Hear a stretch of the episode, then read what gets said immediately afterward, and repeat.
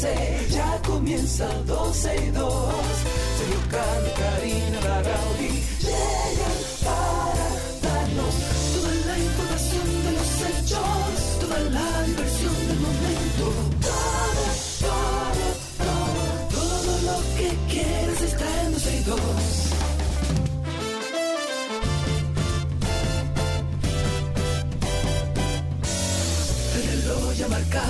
12, ya comienza 12 y 2. Sergio y Karina Larrauri llegan para darnos toda la información de los hechos, toda la diversión del momento.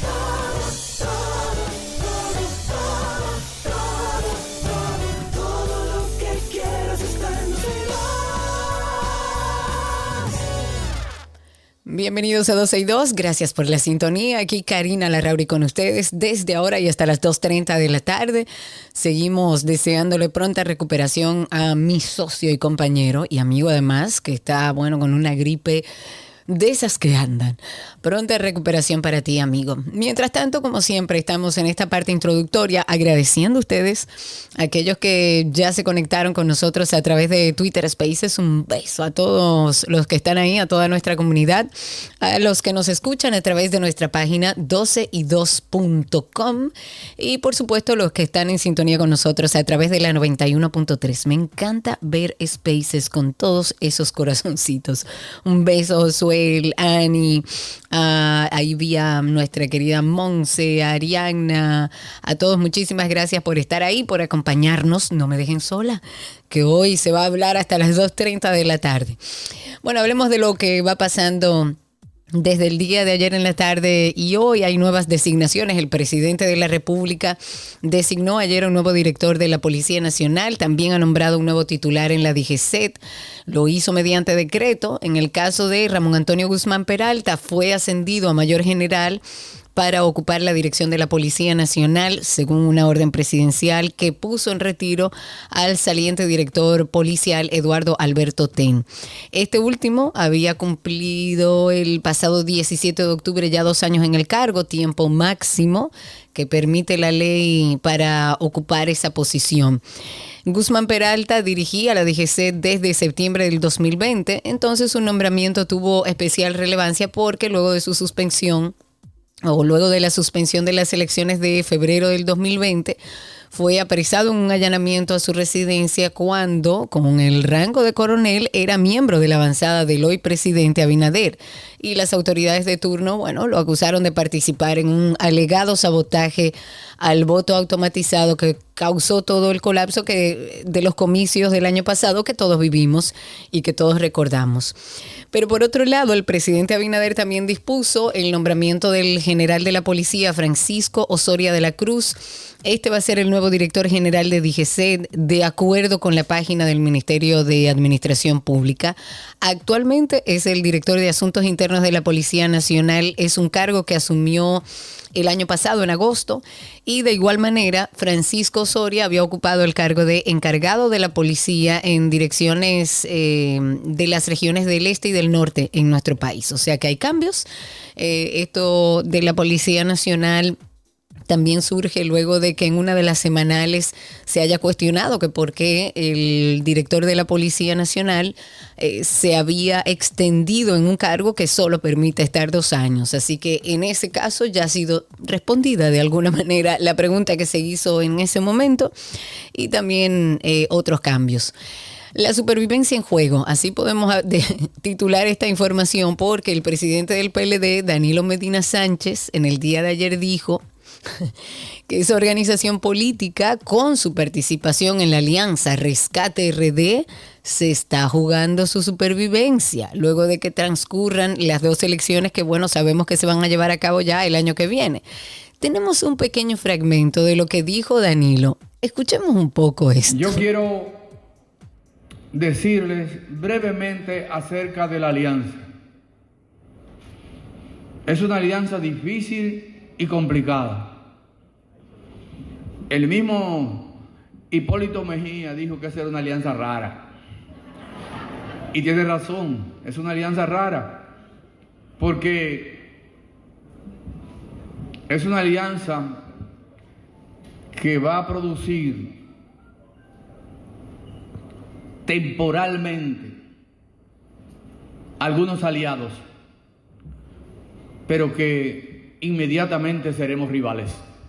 Por eso es que se ha complicado tanto, porque cada quien quiere una alianza, pero para posicionarse a partir de febrero. Y yo quiero anunciarles a todos y todas, porque hay muchos compañeros que creen que a ellos hay que apoyarlo en la alianza. Yo quiero ser candidato, pero por favor, incluyanme en la alianza. Cuando piden que lo incluyan en la alianza, que lo apoyen. Lo que no saben es que en vez de querer apoyarlo, lo que quieren es su puesto. Tenemos que prepararnos porque la vida del partido está íntimamente ligada al éxito del compañero Abel Martínez en este proceso electoral. Aquí se está jugando todo. El partido que quede en tercer lugar comenzará su extinción en el sistema de partidos de la República Dominicana. Bueno, su extinción, eso es parte de lo que dijo Danilo. En otro tema, no más huelgas. Y yo creo que empezamos por lo, por lo menos a dar pasos interesantes en torno a este tema de las constantes huelgas y paro de docencias que hacen los docentes. El ministro de Educación Ángel Hernández informó que la seccional de la ADP en San Francisco de Macorís ya decidió levantar el paro de docencia de 48 horas que había convocado. Esto lo hizo luego de que la primera Cámara Civil del Distrito Judicial de la provincia de Duarte le ordenara abstenerse de cualquier acción huelgaria que limite o vulnere los derechos de los estudiantes. Y era lo que yo siempre decía. Ellos tienen derecho a movilizarse. Lo tienen que hacer en otro horario que no perturbe las clases de los niños y un derecho fundamental que ellos tienen que respetar. Porque ellos tienen derecho a movilizarse, ellos tienen derecho a exigir mejores condiciones que, óyeme, durante años se ha ido trabajando en la mejora de las condiciones de los profesores pero ellos siguen exigiendo. Me parece bien y tienen todo el derecho, pero no pueden hacerlo violentando un derecho universal que tienen los niños a la educación. Me parece muy bien que el ministro Hernández en su cuenta de, de, Twitter, de X, dice que el presidente de la ADP de San Francisco, que es el señor Robert Frías, se ha comprometido ya públicamente a levantar este paro. Este paro comenzó en el día de ayer. Tenía previsto finalizar mañana viernes. Eh, iba a afectar y afectó a una matrícula de más de 85 mil estudiantes. Y en vista de ese compromiso, él dijo que el ministerio va a dejar sin efecto, o sea, después de que él dijo que paro la huelga, eh, pues entonces el ministerio va a dejar sin efecto las acciones judiciales que se iniciaron y que se interpuso en contra de este gremio de la ADP y el tribunal había cogido fijando un conjunto de cosas o de consecuencias en contra de la ADP de San Francisco de Macorís y su presidente, que ascendía a los 15 mil pesos por cada día de retardo en el cumplimiento de la decisión de levantar el paro de clases. Ojalá y esto sea un precedente y sigamos haciéndole entender a todos los profesores del sistema público que ellos no tienen el derecho de violentar el derecho de los niños, niñas y adolescentes de nuestro país. Usted quiere exigir, hágalo tiene todo su derecho sin violentar el de otro. Sobre la investigación del Banco Central, señores, esto es un nuevo tema que se suma a todas las cosas que vamos viendo. El Banco Central y la Comisión de Liquidación Administrativa de Baninter, que es un tema que ha surgido nuevo, a propósito de que Ramón Báez Figueroa dice que, que pasó con todos sus bienes que fueron incautados, que de repente él sale de la cárcel después de haber cumplido con su condena de manera muy estoica, ¿eh? hay que decirlo, ese señor ni habló. Y sale debiendo la misma cantidad de dinero, pero sin tener ninguna de sus empresas, ni de sus bienes, ni de nada que le fue quitado. Pues bueno, e, ellos han dicho, eh, tanto el Banco Central como la Comisión de Liquidación Administrativa del Banco Baninter, ellos han dicho que sus actuaciones seguirán siendo realizadas bajo el mismo nivel de responsabilidad, dicen ellos, legalidad y transparencia como hasta ahora cuando ha sido solicitado ante el Ministerio Público una investigación de ese proceso de liquidación de Baninter justamente. Y esto todo a propósito, como les comentaba, de la denuncia que hace este ex banquero Ramón Báez Figueroa. Eh, recordemos que Báez Figueroa se presentó ante el Ministerio Público para que sean investigadas las que él considera muy irregularidades cometidas en la administración y la disposición de varias de las empresas durante el proceso de liquidación. El Banco Central ha dicho en un comunicado que toda la información solicitada por Baez Figueroa le ha sido debida y oportunamente entregada con completos detalles y documentos disponibles en los archivos. Y según el Banco Central, las solicitudes de Ramón Báez Figueroa fueron respondidas mediante comunicaciones de fecha 5 de mayo, 30 de junio y 20 de julio del 2023, justamente por la Comisión de Liquidación Administrativa del Baninter y el Banco Central el 29 de junio del año 2023, o sea, de este año que está cursando. Habrá que ver cómo termina esto. Ramón Báez Figueroa dijo eh, que lo que está es tratando de entender qué pasó con todos sus bienes, de qué manera fueron liquidados, la deuda de 55, 56 mil millones de pesos que tenía este ex banquero con el país y con el Banco Central. Eh, se pagaba de sobra con los bienes que fueron incautados y él lo que quiere es, él ha dicho que él no quiere dinero para él, que él lo que quiere es cumplir con su compromiso de pagar ese dinero que le debe al país y de honrar su nombre frente a sus hijos. O sea que esto es un proceso que se extenderá y que por supuesto daremos seguimiento. En otro tema importante, ayer comentábamos que la Procuradora General de la República había designado a la magistrada Rosagna Reyes como enlace nacional para que en coordinación con la Dirección General de Persecución del, del, Ministerio Público y las distintas fiscalías, pues se trabaje con alta prioridad en la aplicación de la ley de protección animal y de tenencia responsable. Y para conocer un poco más de esto, sobre las iniciativas en esta nueva etapa, recibimos a la magistrada Rosagna Reyes Acosta que está con nosotros. Rosagna, qué placer escucharte. Bienvenida. Gracias, Karina. Para mí muy grato tener la oportunidad de intervenir en el programa. Hace mucho tiempo que no conversábamos, pero siempre con el mismo cariño, sí, el mismo cariño y la buena disposición siempre. Mira, eh, del maltrato animal hemos hablado mucho en este programa. Para mí siempre el maltrato animal es la antesala de cualquier violencia social. Es fácil ver cómo anda una sociedad con respecto a cómo trata a sus animales. Pero para empezar a abordar un, poco el tema teórico, ¿qué es el enlace nacional? O sea, ¿cuál es su función? ¿Por qué se le llama como enlace nacional?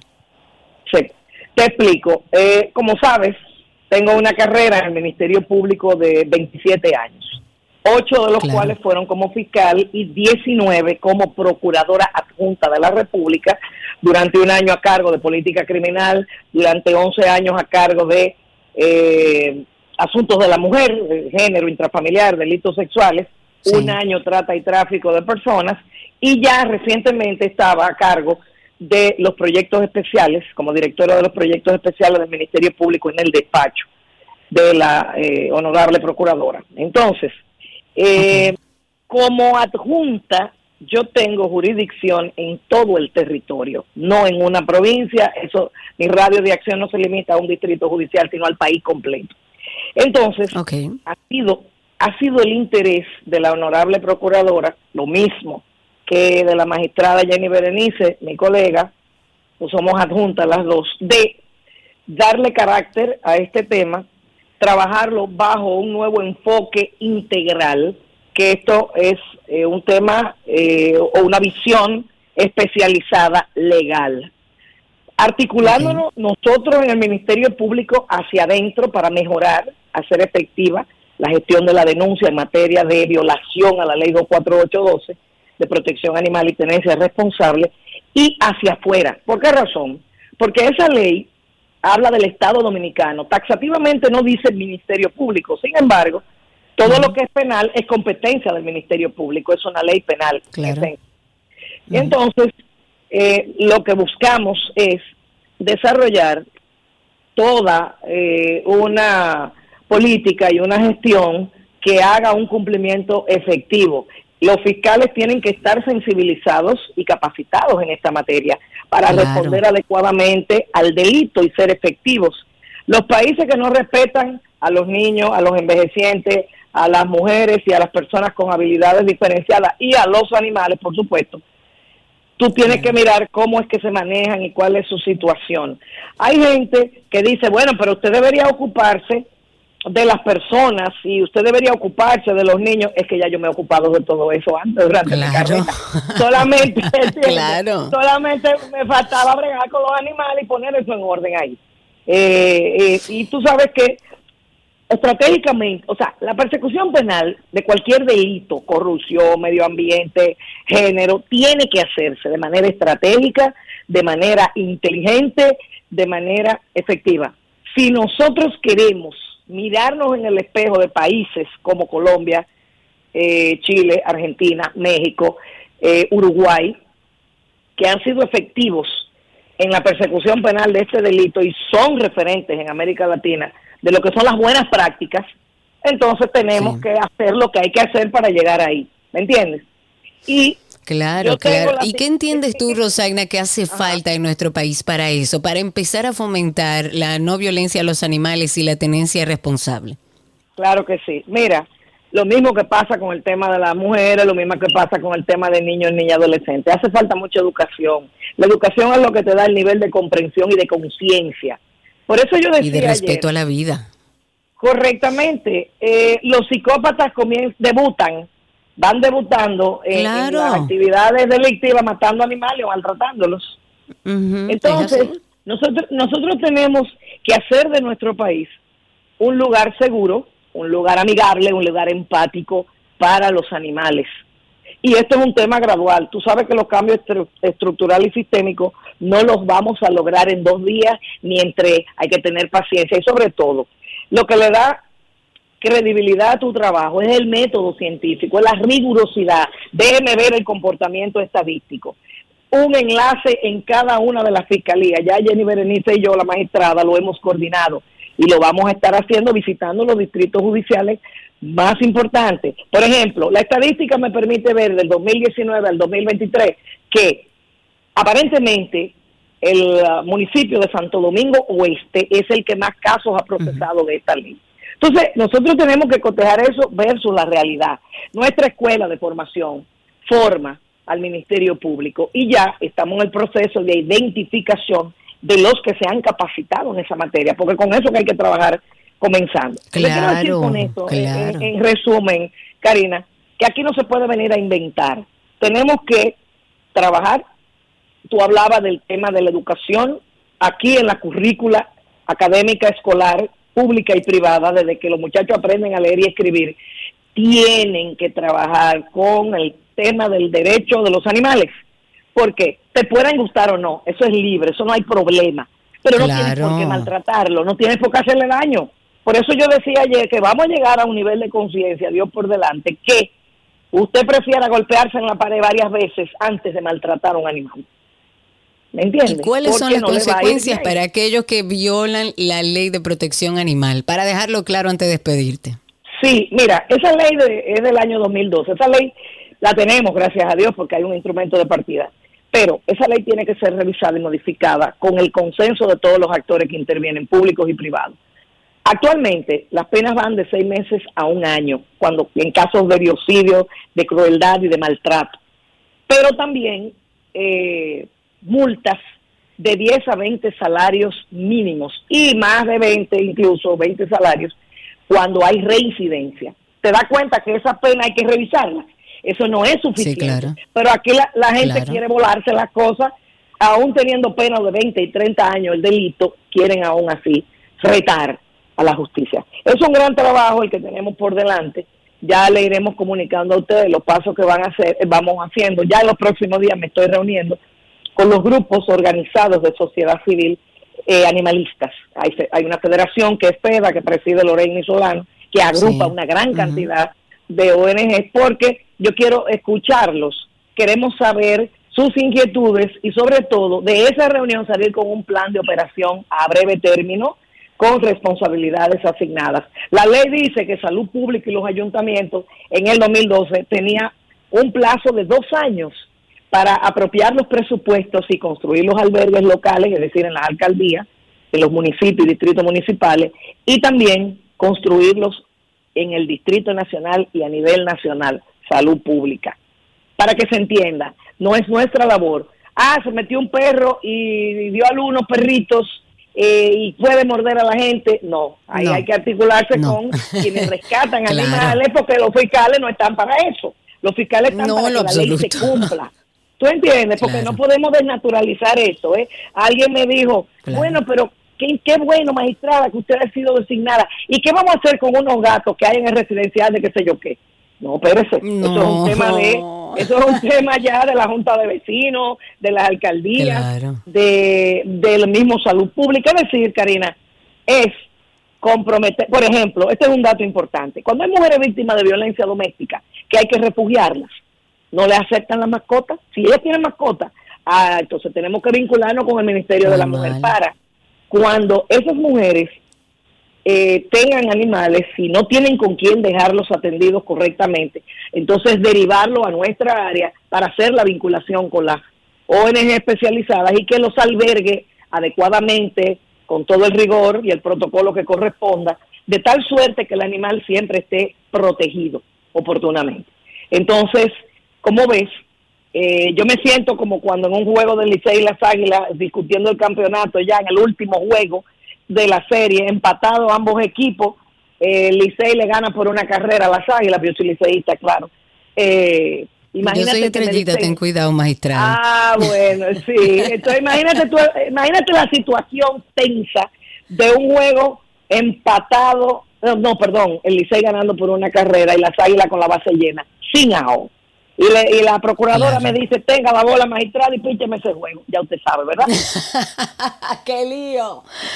Bueno, pero yo la verdad siento, eh, yo, pero yo siento mucha tranquilidad, magistrada, de que usted esté ahí. Yo creo mucho en que eh, la forma en la que tratamos eh, nuestros animales habla mucho de nuestra sociedad y tenemos que empezar a vivir un poco con una tenencia más responsable y con menos violencia en general, incluyendo las mascotas. magistrada, muchas gracias. Gracias a ti, un abrazo. Un abrazo grande, un placer conversar con la magistrada Rosagna Reyes. Es la nueva incumbente ahora en coordinación con la Dirección General de Persecución del Ministerio para proteger a nuestros animales. Ojalá y podamos vivir en una sociedad donde se respeten a nuestros animales también. La ministra de Cultura, Milagros Germán, tuvo una intervención en la Conferencia General de la UNESCO. Esta era la número 42. Ahí abogó por la importancia de la cultura y la educación como herramientas fundamentales para que se pueda construir una sociedad eh, pacífica en un mundo que está marcado por muchos conflictos, por muchas guerras. Pero además la ministra, en su calidad de presidenta de la Comisión Nacional de la UNESCO, ha resaltado la relevancia de fortalecer la alianza entre la educación y la cultura. Dijo que ambos, y estoy de acuerdo, son pilares esenciales para el desarrollo de las sociedades. Participó Milagros Germán junto al ministro de Educación que estuvo ahí, Ángel Hernández, y el embajador de la República Dominicana ante la UNESCO, Andrés Mateo, y dijo que los esfuerzos de su país en ese sentido, incluyendo la inversión en la educación de niños y jóvenes y la preservación del patrimonio cultural dominicano, seguirá eh, haciéndose. Por otro lado, la Procuraduría Especializada Antilavado de Activos y Financiamiento del Terrorismo realizó varios allanamientos en Puerto Plata contra una red criminal señalada en este momento por contrabando y lavado de activos. Estos allanamientos fueron intervenidos en el local de Cielo Cargo Express SRL y Embarque San José SRL y las residencias también de otros miembros de esta supuesta red. Hay varias propiedades relacionadas con Sócrates, Bienvenido Vázquez Sarita, las cuales son investigadas también por el decomiso de un total de 241 mil dólares en el puerto de Jaina entre el 19 y el 27 de septiembre, enviados en tanque de comida, ropa que venía de Nueva York, ahí estaba eso. Pues el operativo se llevó a cabo de manera conjunta con la Fiscalía de Santo Domingo Oeste, estuvo ahí con un apoyo técnico de la DGA, de la Dirección General de Aduanas, y estuvo también Homeland Security Investigation del gobierno de los Estados Unidos. Tomando el tema de medio ambiente, eh, se ha convocado a las personas e instituciones interesadas en exponer su punto de vista sobre el proyecto Nuevo Relleno Sanitario Gran Santo Domingo a participar en la audiencia pública que está programada para mañana viernes en Matagorda, eso es en Santo Domingo Norte.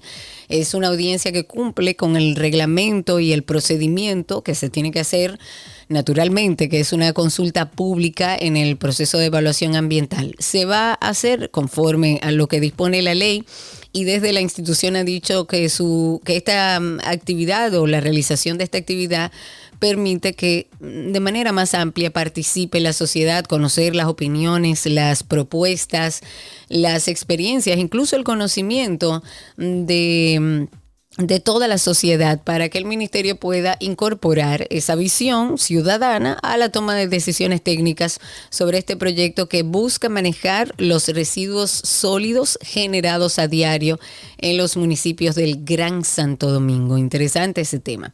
Últimas horas para participar, señores, 12 y, 12 y 2 Valplay. Nos vamos Gaby y yo para allá para apoyar a los toros y a las estrellas. Eh, no importa del equipo que usted sea, lo que queremos es seguirnos para allá en comunidad y hacer un grupito, los que apoyan a Gaby, que son los toros, y los que apoyan a Karina, en este caso yo, a las estrellas orientales.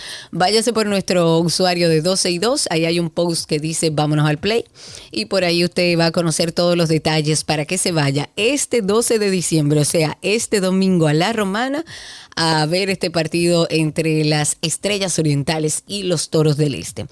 Antes de finalizar también recordarles nuestro podcast de Karina y Sergio After Dark. After Dark el miedo a envejecer. Yo creo que todos deberíamos hacer un ejercicio y entender que eso es lo único inevitable a lo largo de la vida, pero vivimos entendiendo que eso como que nunca va a suceder, que podemos retrasar ese proceso de envejecimiento natural en todos los seres humanos. El poder es adictivo y en la juventud tenemos el vigor, la belleza física, el rendimiento, la sensualidad, la virilidad, la atracción y es a todo eso que el ser humano se hace adicto al sentirse poderoso, al sentirse ilimitado. Lamentablemente tengo que decirlo, a una persona de 50 años, por ejemplo, ni se les considera para un puesto de trabajo. ¿Cómo esto impacta en la salud mental de una persona que se va acercando a estas edades? Sin embargo, debemos entender que es parte de nuestros ciclos, que debemos disfrutar de la hora, del presente, de sacarle provecho a cada etapa. Karina y Sergio, After Dark.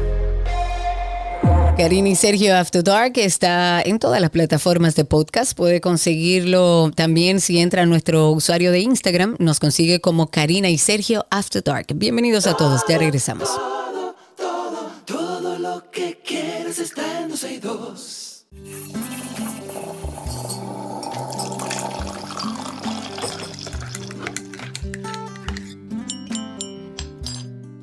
Ay, qué rica la cucharita de Sergio, que siempre le gusta porque estamos ya en este espacio donde nos bebemos un café y como es jueves, invitamos siempre a alguien que ustedes conocen, un cafetero que se desenvuelve en el mundo del arte, de la cultura.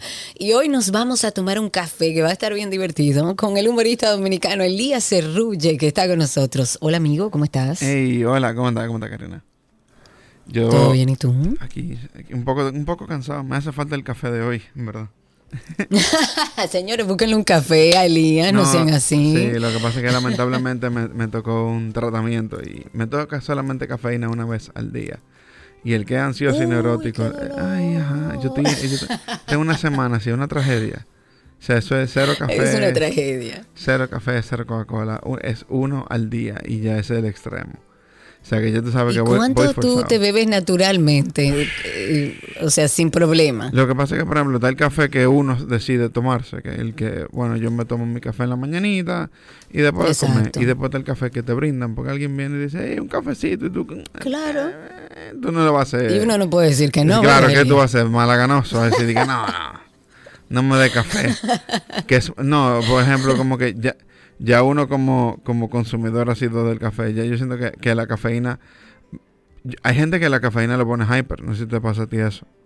Que lo pone Ah, como no, a mí no. A mí- Sergio al principio, pero encontró una forma. Ajá, a, a mí no me pasa eso. Entonces, cuando yo veo gente que te dice, no, no, ya son las seis, ya a esta hora yo no puedo tomar un café, yo no entiendo lo que quiere decir con eso. Pues yo puedo tomar un café y Mira, tú sabes que he conocido, Elías, mucha gente que bebe café de noche. Yo no me atrevo. A mí no, o sea, realmente a mí no me acelera el café ni nada. Y, y suelo beberlo hasta cuatro, cuatro y media, pero ya después de las seis me da como, yo no quisiera no poder dormir. Lo que pasa es que ya yo no puedo dormir. Entonces, el café no es el problema. Entonces, si ya no puedo, déjame beberme el café. ¿Y tú te lo bebes sin azúcar o con azúcar? Sin azúcar. Yo. Sin azúcar, Sí, negrito. Sí, el, o sea, del día a día, porque también uno tiene como sus, sus antojos, ¿verdad? O sea, yo, Claro. o sea, normalmente, o sea, de mi día a día es eh, así, eh, negro, sin azúcar y un, un poquito. Pero a veces uno está diciendo, dame yo he comprado una leche, yo, yo soy intolerante a la lactosa, entonces tengo que comprar de que vaina de pistacho, que yo cuánto. Entonces, Claro. yeah, que son muy buenas que le hacen, ¿verdad? O de La- coco o de almendra. Sí, o de coco de almendra. No compren la de, la de, eh, cu- ¿cuáles son? El oat, esa. No, no compren esa. Ah, la de avena. La- ¿Por ajá, qué? Esa no. Eh, ¿Por qué? tiene, tiene como muchas cosas en su contra, pero también que simplemente no es la que sabe mejor. Ay, la de pistacho. Mire, te voy a hacer una pregunta que puede parecer rara, pero para mí no lo es. Tú, Dale. cuando tú viajas, tú te llevas tu greca y tu café dominicano. Eh, realmente no, porque lo que sí yo, yo busco encontrar, antes era más difícil. Cuando tú viajabas hace, qué sé yo, ocho años, era un Sí, lío era te encontrar un café que valga la pena. Pero tú agarras y, por ejemplo, tú viajas ahora y te encuentras mucho, muchos sitios de café con buen café de origen, Claro. con buena, con buenos Sí. brewing, con buenos métodos, con buena vaina. Que para tú andar con tu greca y, y- y un sobrecito, mejor tú te da un gusto y dices, ah, yo probé una vaina diferente. Eh, Probé algo diferente. Ay, pues yo soy de la que se lleva su greca y la que se... Bueno, yo viajé a Rusia, que ahí era, iba Bueno, a ser ah, imposible. claro, o y sea- yo viajé con mi greca y mi café. Claro, tú ves, ahí que estamos hablando de sitios distintos. Porque yo te estoy hablando de que, ah, bueno, fui a Chicago, o sea, allí aparece Claro, un buen Estados café. Unidos. Pero en- yo no confío en que un ruso me cuele. eh, Un, un ruso arma una greca y fácil explota esa greca, ¿tú entiendes? Mira, muchacho. Vamos a hablar un poco de ti, Elías, para aquellos que quizás no han dado seguimiento a tu carrera. ¿Cuándo inicias en este tema de la comedia y del humor? Bueno, yo tengo ya, justo hablaba eso antes de entrar, de entrar al aire. Eh, yo comencé eh, de forma irregular, por así decirlo, en el 2014. Eh, en el 2015, que yo digo, "Ah, bueno, déjame yo ser tomar. Siempre fue un hobby hasta que a final del 2018 fue que se volvió como que yo dije, ok, esto ya puede ser un segundo trabajo. Yo tenía mi trabajo y decía, bueno, ya esto puede ser un segundo trabajo. Y pasó de hobby a, a secundario y ya después secundario a primario ya en el 2021.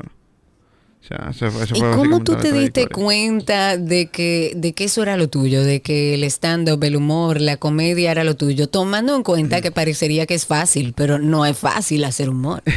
bueno, eh, yo tampoco soy de los comediantes que, que... Yo siento que hay mucha gente como que vende su... Vende su arte como más difícil de lo que es simplemente para eliminar competencia de antemano. O sea, como que yo siento que hay gente que comienza a decir, no, el stand-up es brutal, es difícil, que yo Ay, cuánto... no, pero es difícil, mira, es difícil, Sí. porque es que el- el- la risa es algo muy, muy subjetivo, o sea, lo que te causa risa, lo que te causa gracia es algo muy subjetivo. Y óyeme, tú estar en un público donde tú estás haciendo tu presentación y de repente te encontraste con un vacío y sin risa. No, el, el silencio difícil. después de un chiste que no funciona, eh, tú sientes el sonido yéndose de la habitación. O sea, no un, soni- no un silencio y ya, es que el sonido abandona el espacio en el que está. Pero es parte de, o sea, es como que en cualquier trabajo, porque que yo, yo creo que la gente tiene un tema con los trabajos que son como trabajo slash vocación. O sea, el que, el que médico, el que... eh, todos esos trabajos que tienen un grado de vocación, la gente lo ve y, y yo, yo lo romantiza de una forma. Pero tú un trabajo como cualquier otro. O sea, hay días que te va a ir mal, Sí, hay días que te va a ir bien. es. Y tú puedes ser contable y hay días que te va a ir mal. O sea, tú- a ti te falta un peso en un cuadre y ese día te fue mal. Igual a nosotros, Claro, no va mal con, con la reacción del público, no va mal con un chiste, no va mal con la aceptación. Es difícil. Lo más difícil de la comedia, yo no te diría ni siquiera que es escribir un chiste, es depender de caerle en gracia al público. O sea, ¿entiendes? Como que sí. como, vi- como forma de vida. O sea, porque yo dependo, mi vida depende de que yo no le caiga mal a la gente que me da dinero. exacto, O sea, exacto. entonces- Y, Ese es el trabajo. ¿y cómo, ¿Y cómo fue identificar, ok, esto es lo que quiero hacer? Bueno, fue, fue por accidente, básicamente, porque no, no accidente tanto, me gustaba la comedia, pero eh, gracias a Carlos Sánchez, fue una conversación con él, que él, él me dijo como que, ah, pero ¿por qué tú no pruebas? Yo, yo ni lo conocía, no éramos amigos ni nada, simplemente fue como que de chance que se dio esa conversación, y él me dijo como que, ah, pero prueba, que hay, que hay espacios donde tú puedes probar. Y yo arranqué y dije, oye, a mí nunca se me ha ocurrido la posibilidad de yo serlo. O sea, porque es que en este país vivir del stand-up pues ya eso era un absurdo. Pero hacer stand-up Claro. de por sí era una idea como loca. Era como que, ¿por qué tú te estás atreviendo hacer algo así? Pero sí, Claro. fue como que subí a tarima y, y no fue que me fue excelente, pero sí fue algo que disfruté. Y como tú bien dices, la risa, sí algo subjetivo, pero también algo muy... No, yo, hay muy pocas artes donde tú tienes el feedback del público de forma tan inmediata. O sea, como Es que la así. risa es, la risa no se calcula. Tú no dices 2 más 2 igual a medio risa. O sea, tú no es que No, tú vas a hacer una crítica después. No es que te da risa después, que te da risa ahí. Y si no te dio risa ahí, no funciona. Y si te dio risa ahí, funcionó. Sí, y ya. Y no tiene como, como ese, ese espacio de voy a sacar un álbum a ver si cala con el público, a ver si las canciones pegan. ¿Entiendes? Claro, claro. Y cuéntanos sobre este próximo show que tienes, eh, cuarta dosis. ¿De Sí. qué vamos a reírnos ahí? No, mira, la cuarta dosis ha sido un experimento muy interesante porque somos, eh, ya para esta somos cinco comediantes, que nos mantenimos en Ok. cuatro, ya está básicamente la quinta dosis. Eh, pero fue algo que nació simplemente de la colaboración de, de unos talentos, de Ariel Santana, está el Pío RD, está Stalin Ramírez, está Miguel de la Cruz y todo yo. Entonces, cada, cada show de eso cambia. O sea, hemos hecho ya muchas cuarta dosis, muchas funciones y cada show cambia. No es como, un- no es como que, ah, yo fui a uno y ya lo vi. Sino que tú podías a uno, podías al otro, Ah, podías al otro, podías al otro. Y las cosas van cambiando. Y a veces depende inclusive desde dónde eh, estamos haciendo el show. Si hicimos el show en San, en, en San Pedro, en San Francisco. O sea, cambia la naturaleza del show ahí. Se adapta, Se claro. adapta, claro, sí. Entonces es algo, es ¿Y muy... cuándo es? Ujú. ¿Perdón? Adelante, adelante. No, eso, que es un show que es muy de, de lo que uno quiere decir, pero también de muy de, de fuñir con el público, de ver qué ellos quieren decir, que te arrojan y trabajar con eso. ¿Y cuándo es? ¿Y dónde es? Es ahora en noviembre, es el 24 de noviembre y es la última cuarta dosis que vamos a hacer en la ciudad. Ya la intención es llevárselo fuera. Es el 24 de noviembre en el Pabellón de la Fama. La boleta está en ticketmax.com.do eh, y se están... Quedan poquitas. O sea que eh, me, siempre pasa, que no sé si te pasa con los eventos que tú haces, que al otro día te escribe alguien, mire, ¿cuándo tienen? Y esa vaina no pasa Ajá, siempre. rep- reposición. O Sí, cuando, ay, ¿cuánto mira, se acabaron. mira, ahí tienen. Ajá. O te escriben el mismo día de... esta es... Exacto, consígueme una por favor, señores, no lo dejen para último, quedan pocas y esta es la última la cuarta última que se va a dosis. hacer acá. Y, Exacto, y va a ser se van de para el Fama. interior.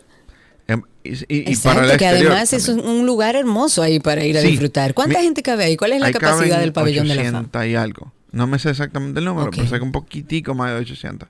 Y es un espacio que me gusta mucho. O sea, un espacio que se siente muy teatro. Y, y al ser a ese modo, pues nadie se siente lejos. O sea, tú no tienes un público, tú tienes mucha gente, pero están como muy pegados al escenario. Y todo el mundo se siente como que parte del mismo coro que está viendo la misma cosa. Esto va a ser el viernes 24 de noviembre Viernes a las 24. 8 de la noche.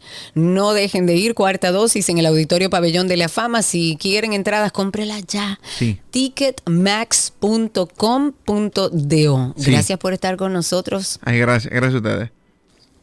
Un beso grande. Elías Cerrulla estuvo con nosotros. Ustedes pueden consegui- conseguirlo en redes como arroba elijasa. E L-I-J-A-H-A-S-A. Así lo consiguen. Igual vamos a, compartirlo a través de nuestras redes y no se pierda de esta cuarta dosis. Recordamos que las boletas la están vendiendo en ticketmax.com.do. Y hasta aquí nuestro cafecito con Elías.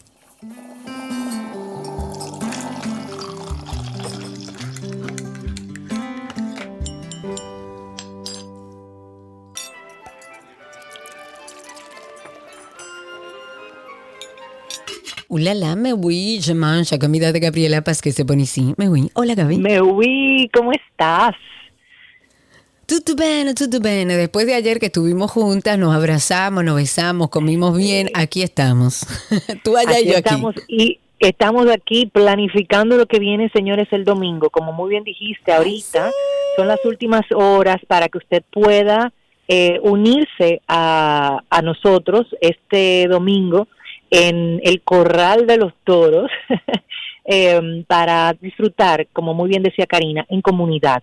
Eh, queremos estar con ustedes, verles las caras, pasar y, disfrutar de nuestro deporte que tanto amamos, de demostrar una vez más que entre cada equipo, aunque sean rivales, no existe rivalidad, sino el buen ambiente de, disfrutar. Y entonces estaremos Team Karina, dígase las estrellas orientales, o Team Gaby, que somos los toros del este. Eh, vayan a la página de 12 y 2, a la cuenta de Instagram, por ahí, y hoy ya estaremos sacando los ganadores. Recuerden que tenemos 20 ganadores con sus parejas. La mecánica va a ser bastante fácil y allá los queremos para disfrutar en el corral, reírnos, tirarnos fotos. Eh, yo sé que la vamos a pasar súper bien. Seguro que sí. Quiero ver ahí a gran parte de nuestra comunidad. Así que anímense, que la vamos a pasar muy bien. Vamos a seguir con esta semana de recetas con pistacho, Gaby. Hoy que preparamos. Mira, me dan por el pelado, como dicen aquí, con, con la pasta. Yo amo la pasta, me encanta y, y, la preparo bastante. Entonces, hoy vamos a hacer una, unos fusilis con mantequilla, salvia, limón y pistacho es una comida que usted la prepara. qué rico suena eso. No, Cari, aparte lo rápido que es y la combinación de sabores que tienes es, yo no te puedo decir. Vamos a necesitar un paquete de fusilis, en este caso estoy recomendando una pasta corta, pueden ser fusilis, pueden ser lacitos, rigatoni, pene, lo que usted quiera, pero me gusta más la pasta corta para, para, este, para esta preparación una barra de mantequilla, es decir, ocho cucharadas. No se asusten por la barra porque estamos hablando de un paquete. ¿ok? Esto usted lo puede llevar a, a menos cantidad dependiendo de la cantidad de pasta que vaya a hacer. De entre 8 a 10 hojas de salvia fresca, un limón amarillo que vamos a necesitar, su cáscara rallada y el zumo de medio limón. Vamos a utilizar un tercio de taza de pistachos eh, ya obviamente sacado de, su conchita y, picados, y sal y pimienta al gusto. En lo que su pasta se está cociendo, según las instrucciones de, la pasta que usted utilice, en una sartén vamos a poner a derretir la mantequilla, que les recomiendo cortarla en cuadros y llevarla eh, a la sartén y prender para que se derrita bien cremosa. Al momento de que se derrita y comienza y comience a mm, como a hervir, y se, uno va a notar esas burbujas características de, la mantequilla ya cuando se derrite, incorporamos la salvia picadita y la mitad de los pistachos eh, que tenemos en esta preparación. Le damos un toque de sal y pimienta, bajamos el fuego y dejamos que esta mantequilla pues se, se, se, se envuelva con los sabores tanto del pistacho como de la salvia. Cuando tengas lista tu pasta, vas a transferir la pasta a la sartén donde tenías la mantequilla. Si es pequeña, pues lo haces al revés, pero siempre guardando un poco de la, del agua de cocción. Y entonces vas a mezclar tu pasta con la mantequilla, la salvia, el pistacho. Vas a agregarle el zumo de medio limón. Vas a incorporarle, ya con el fuego apagado, la ralladura de limón, el resto de los pistachos mezclas y obvio, no puede faltar, Cari, nuestro adorado queso parmesano que se lo vas a agregar al final al gusto y voilà, es delicioso. Qué hambre me dio. Sí, sí, sí, sí, sí, suena delicioso y ustedes pueden conseguir la receta para que se animen a prepararla en 12y2.com o siguen a Gaby como gabriela.reginato. Gaby, ¿cuándo sale el libro? Ay, Cari, bueno, vengo de eso. Estoy aquí en Santo Domingo planificando el lanzamiento Señores, ya la primera semana de diciembre van a estar eh, distribuidos, le vamos a decir luego, los puntos de venta, pero eh, para diciembre es un excelente regalo para usted, para quien, para quien quiera son 77 recetas deliciosas. Aparte, este libro trae muchísima información también de cocina, bellísimo. Y bueno, vamos a estar publicando, hoy subí en mi cuenta un adelanto, ahí les enseño la portada del libro y parte de las recetas que vamos a estar compartiendo en él. Y, bueno, sí, síganme a través de las redes para, para enterarse eh, más adelante, pero principio de diciembre ya tenemos ese libro calentito en las manos. Y para el regalo de Navidad es una maravillosa opción. Cualquiera al que usted le regale ese libro y si lo junta con los potes mágicos más, va a quedar muy agradecido. Gaby, gracias. Nos vemos el domingo y ya señores, ustedes saben, vamos a apoyar a, Gabriela o a Karina. Sí, señor. chao. chao, chao. Un beso grande. Nos vemos ahí el domingo y hasta aquí nuestra receta del día.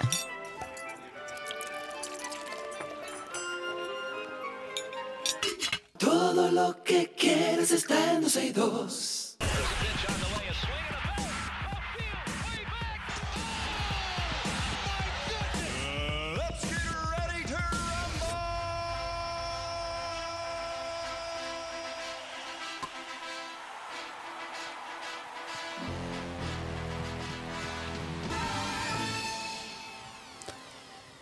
Estamos en nuestro segmento de deportes ya, iniciando con béisbol. Michael de la Cruz conectó un doble remolcador de tres carreras para que los Tigres del Licey, atención Alan, derrotaran 5-2 a los gigantes del Cibao. Feliz Alan. Por otro lado, Aneuri Tavares disparó tres sencillos con anotada y dos remolcadas en el triunfo de los Toros del Este 7-2 ante las Águilas Cibaeñas. Y finalmente, esta noche se enfrentan las Estrellas Orientales al escogido. Los demás equipos están en tranquilidad. En básquetbol, la NBA ha oficializado que la ciudad de San Francisco va a acoger la próxima edición del All Star 2025. El lugar designado será el pabellón Chase Center, hogar de los Golden State Warriors, y la fecha definitiva será el 16 de febrero del 2025. En una información de karate, la representación Cibao Norte conquistó la disciplina de karate que corresponde a la celebración de los Juegos Escolares Deportivos Nacionales Barahona 2023. La zona Cibao Norte, para asegurar su primer lugar, sumó cinco medallas de oro, cuatro de plata y cuatro de bronces, para un total de 13 puntos en las competencias realizadas en el Polideportivo Ramón Américo Pacián. Eso es en el Complejo Deportivo de San Juan de la Maguana. En una noticia de golf, el golfista Tiger Woods, ganador de 15 grandes, está en un grupo de, de inversores que adquirió el el Júpiter Links Golf Club, sexto y último equipo de la novedosa liga virtual de golf TGL, de la que es uno de los impulsores. Tiger, que en la última temporada solo ha dispuesto el Genesis Invitacional y el Máster de Augusta, es además el primer jugador confirmado como integrante de este equipo. Hasta aquí dejamos las informaciones deportivas, no sin antes recordarles Karina y Sergio After Dark. Tú sabes que a más de uno de nosotros nos ha mortificado un algún momento de nuestras vidas el tema del peso, a todos. Desde muy niña la presión familiar y social ha sido y es brutal. Y hay muchas presiones socioeconómicas, incluso culturales, que están marcadas, yo creo que básicamente por la industria cosmética, por la moda. O sea, yo he escuchado de todo, que yo estoy súper flaca, que voy a desaparecer, que parezco que tengo anorexia. Por el tema de alimentación, de deporte, que ha creado como una especie de patrones que se idealiza un peso. Cero beso hoy en día constituye un verdadero estigma social. Incluso ya un niño de 6 años discrimina en que ser obeso es algo negativo, como una idea de que no se puede ser feliz, de tener menos amiguitos. Y ha sido muy difícil. La presión y la incomprensión es muy fuerte. Karina y Sergio, After Dark. Karina y Sergio After Dark pueden conseguirlo en todas las plataformas de podcast. Por ahí ustedes pueden eh, buscarnos en cualquiera en la que escuchen. Si no es muy ducho, si no tiene conocimiento sobre podcast y es la primera vez que lo va a hacer, hágalo de la siguiente manera. Tienen dos opciones o se va a nuestra cuenta de Instagram, Karina y Sergio After Dark, que ahí hay un enlace directo, o puede en Google poner Karina Larrauri Podcast o Sergio Carlo Podcast y ahí le va a salir todo. Suscríbase y así está pendiente de todos los viernes que publicamos. Karina y Sergio After Dark y hasta aquí Deportes en 12 y 2.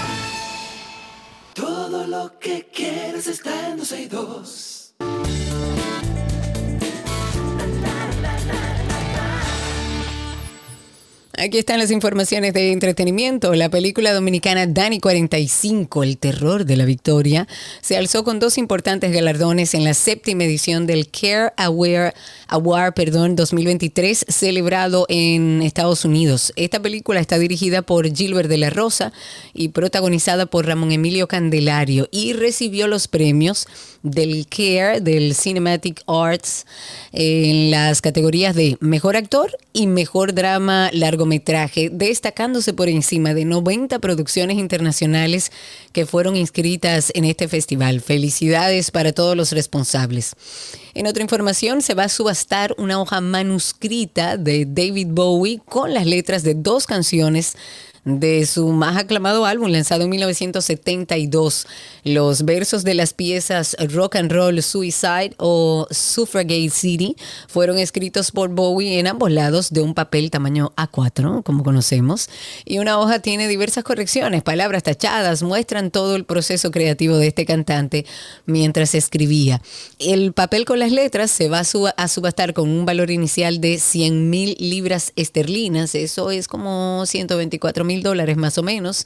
En el sitio oficial de Omega eh, se pueden ver más detalles de este manuscrito si quieren verlo y le da curiosidad.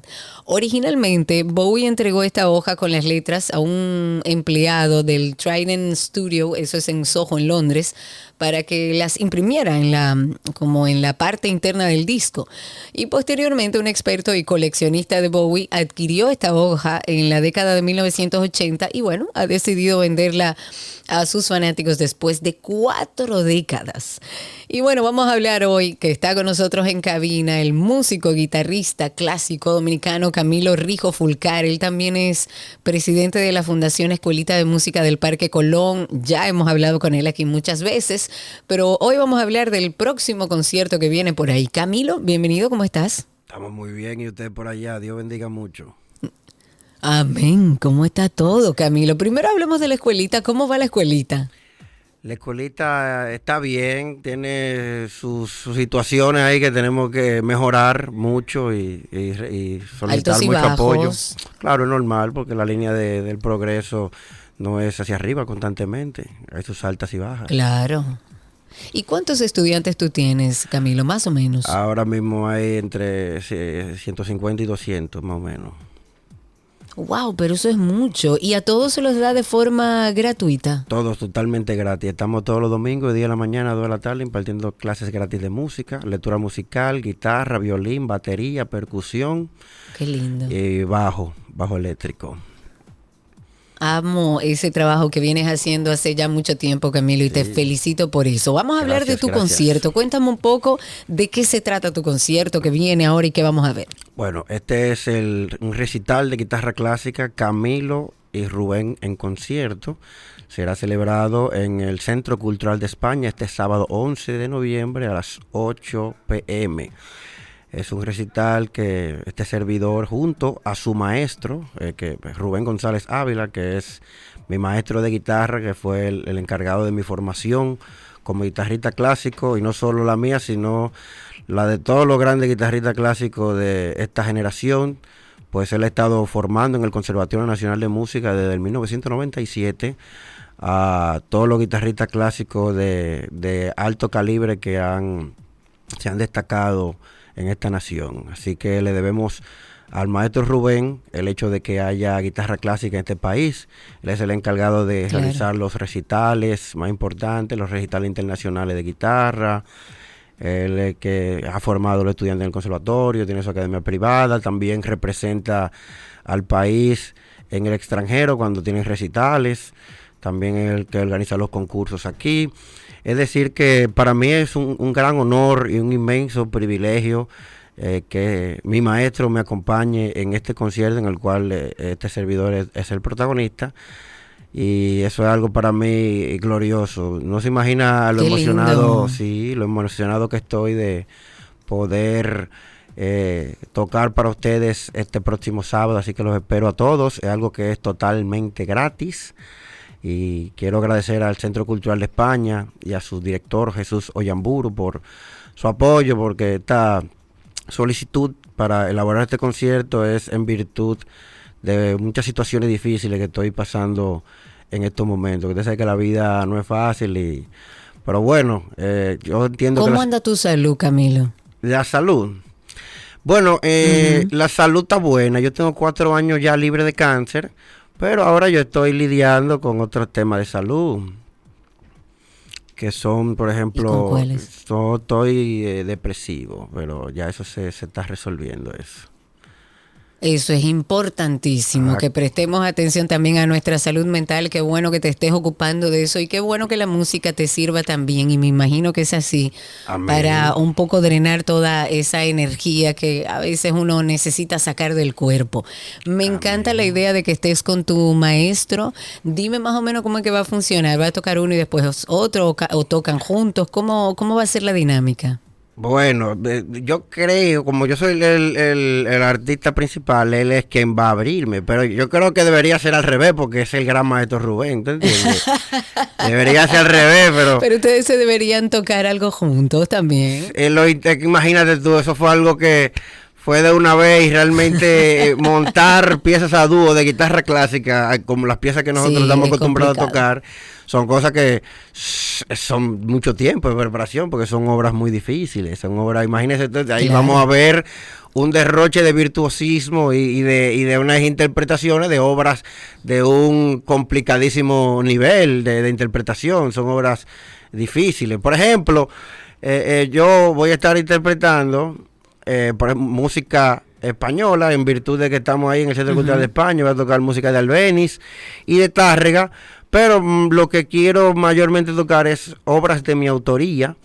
Eh, tengo varias piezas, voy a tocar alrededor de siete obras de mi autoría y estoy tratando de ver en un futuro si ya yo eh, grabo una producción mía. Claro. Esa- Entonces, nada, yo he estado eh, tocando varias puertas a ver dónde puedo conseguir contrataciones, donde me puedan eh, contratar para tocar, sea en hoteles, restaurantes, contrataciones privadas para este tipo de, de, de recitales.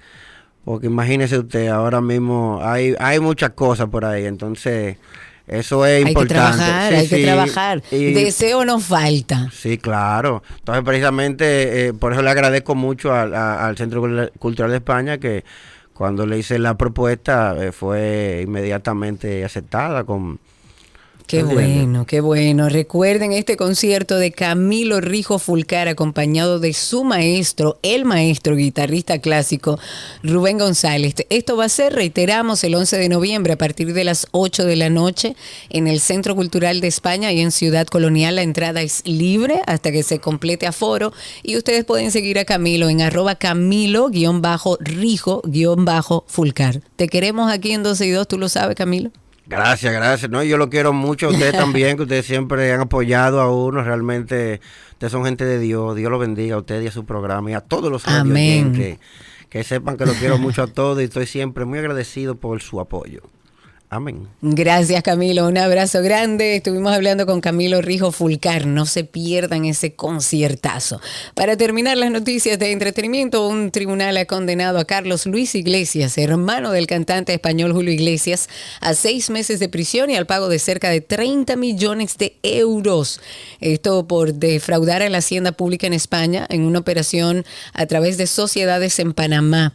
La audiencia provisional en Madrid ha dicta- dictado esta condena a prisión y al pago de esta cantidad en concepto de multa e indemnización. Además de condenarlo también a cuatro años de imposibilidad de percibir ayudas públicas y de gozar de beneficios fiscales y de la seguridad social española.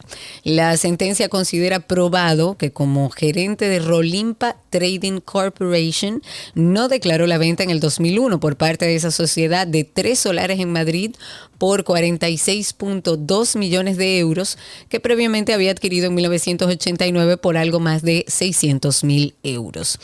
Y para finalizar, el prestigioso pianista dominicano Michael Camilo ha recibido la, la medalla de oro del Festival de Jazz de Barcelona. La distinción reconoce no solo sus excepcionales contribuciones a la música, sino también su dedicación a inspirar, a educar a nuevas generaciones de músicos. En su discurso de agradecimiento, eh, Michael Camilo, Michel Camilo, destacó la importancia de la música como lenguaje universal que une a las personas a través de las fronteras.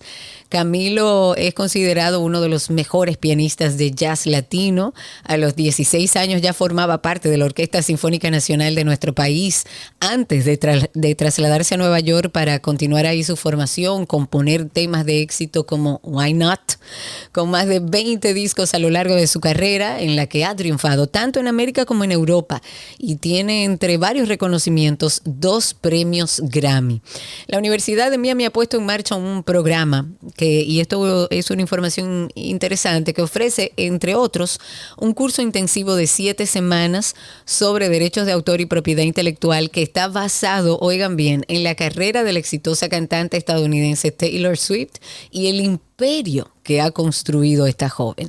Antes de finalizar, recuerden, Karina y Sergio, After Dark. Un red flag para mí fue lo vivido en una relación pasada, pues en el proceso del noviazgo todo era algo controlador. La red flag corresponde a la acción o al pensamiento de una persona que pone en alerta a otra persona de que algo que está sucediendo está mal. Eh, un red flag que me pasó, tuve con una persona que me dio los likes que yo le daba a otra persona y las fechas específicas, asumiendo que pasaba algo en esas fechas. Y por lo general, este término hace referencia como a parejas o posibles parejas, pero se expande a todo tipo de interacciones, amistades, familiares, ambientes laborales, etc. En la romántica, si hay intentos exagerados de control o de celos, si la persona te critica y te ridiculiza, si te aísla de tu familia y amistades. Tuve que romper mi círculo social en el matrimonio porque tenía que estar en mi casa a las 7 de la noche porque si llegaba más tarde era todo un pleito.